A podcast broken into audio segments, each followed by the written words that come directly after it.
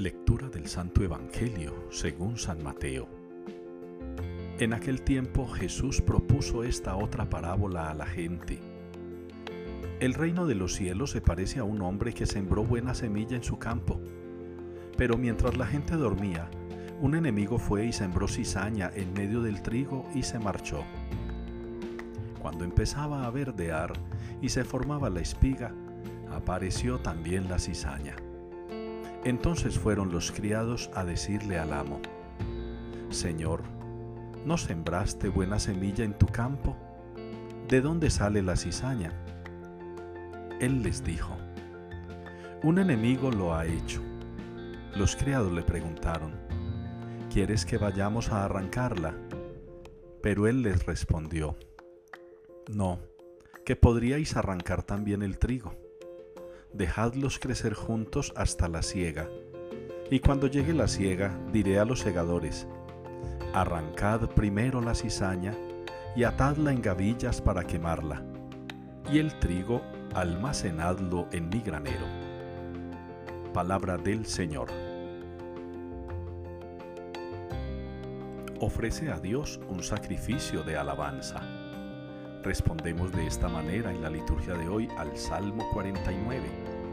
Ofrece a Dios un sacrificio de alabanza.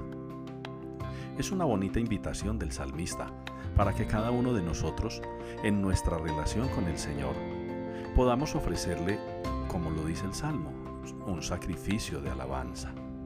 Pero ¿en qué consiste un sacrificio de alabanza? No necesariamente tienen que ser esas promesas que a veces nos inventamos o que escuchamos que otros presentaron o que otros cumplieron o que algunos dejaron de cumplir.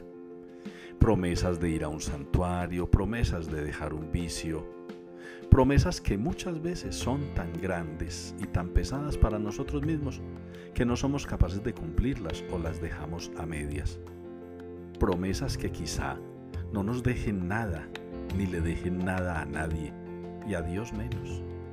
Qué bueno que cada uno de nosotros pudiera ofrecerle al Señor sacrificios de alabanza que den fruto, que pueda uno decir que sirven para algo, que beneficien a un hermano, que beneficien a alguien, además de glorificar a Dios y de hacernos bien a nosotros mismos.